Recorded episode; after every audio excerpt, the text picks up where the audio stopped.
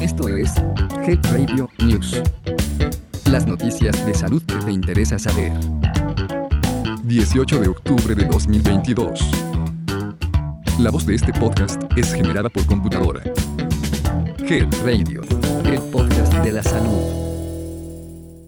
1.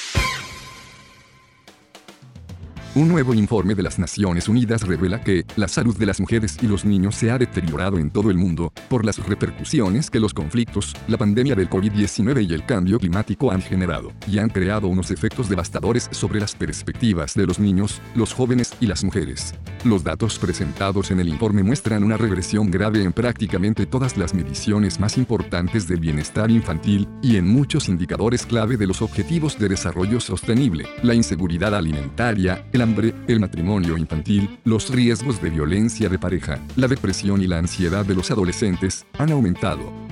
Se estima que 25 millones de niños y niñas no habían recibido vacunas o las habían recibido de forma insuficiente en 2021, 6 millones más que en 2019, una situación que agrava el riesgo de que contraigan enfermedades mortales y debilitantes para la salud. Millones de niños no asistieron a la escuela durante la pandemia, muchos de ellos durante más de un año, mientras que aproximadamente el 80% de los niños de 104 países y territorios sufrieron pérdidas de aprendizaje debido al cierre de las escuelas. Desde el comienzo de la pandemia mundial, 10.5 millones de niños han perdido a uno de sus progenitores o a su cuidador a causa del COVID-19. El informe hace un llamamiento a la comunidad mundial para que aborde esta trayectoria perjudicial y proteja las promesas realizadas a las mujeres, los niños y los adolescentes en los objetivos de desarrollo sostenible. En particular, insta a los países a que sigan invirtiendo en servicios de salud, hagan frente a todas las crisis y a la inseguridad alimentaria y empoderen a las mujeres y a los jóvenes de todo el mundo. 2. Ahora que casi estamos saliendo de la pandemia, se espera que la pandemia de COVID tenga un impacto importante en la visión de toda una generación.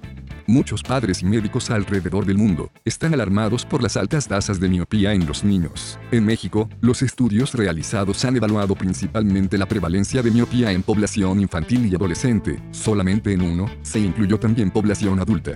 En 2017, se publicó un estudio de la proporción de miopía en 14 entidades de México en individuos de 6 a 90 años, encontrando un 24.8% de sujetos con miopía. Si bien los antecedentes familiares de miopía aumentan el riesgo de que un niño la desarrolle, un caso puramente genético de miopía es raro, dice Nema Gorbani Mojarrat, profesora de la Universidad de Bradford en el Reino Unido, y optómetra registrada.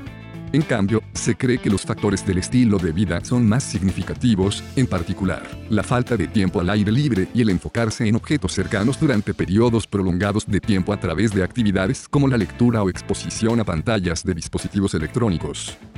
Una vez que el niño o niña inicie su actividad escolar, será necesario efectuar una revisión visual para detectar de forma temprana algún error de refracción, el cual puede ser corregido con uso de anteojos.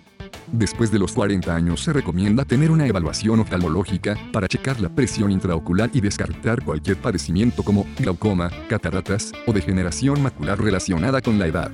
Las personas diabéticas o hipertensas deberán visitar al oftalmólogo al menos una vez al año, debido a que este sector de la población tiene mayor riesgo de padecer retinopatía diabética y glaucoma.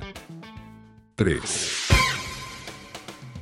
Recuerda que el día de mañana, 19 de octubre de 2022, se conmemora el Día Mundial de la Lucha contra el Cáncer de Mama. Esta fecha pretende sensibilizar a la población con un mensaje clave, la importancia de la detección oportuna, a fin de mejorar el pronóstico y la supervivencia de los casos de cáncer de mama, lo cual sigue siendo la piedra angular de la lucha contra esta enfermedad. Actualmente el cáncer de mama es el más frecuente en las mujeres, tanto en los países desarrollados como en desarrollo. La mayoría de las muertes por cáncer de mama se producen en los países de ingresos bajos y medianos, donde gran parte de los casos se diagnostican en un estadio avanzado, sobre todo por la escasa concienciación y las barreras que dificultan el acceso a los servicios de salud. Por lo anterior, te invitamos a escuchar nuestros episodios, Detección oportuna del cáncer de mama, así como una historia de salud de una mujer imbatible que logró superar este mal. Así que, escúchalos y compártelos, para ayudar a que más mujeres se sensibilicen de la importancia de detectar oportunamente este padecimiento. Recuerda que puedes usar la opción de búsqueda para encontrar el podcast que contenga el tema de tu interés.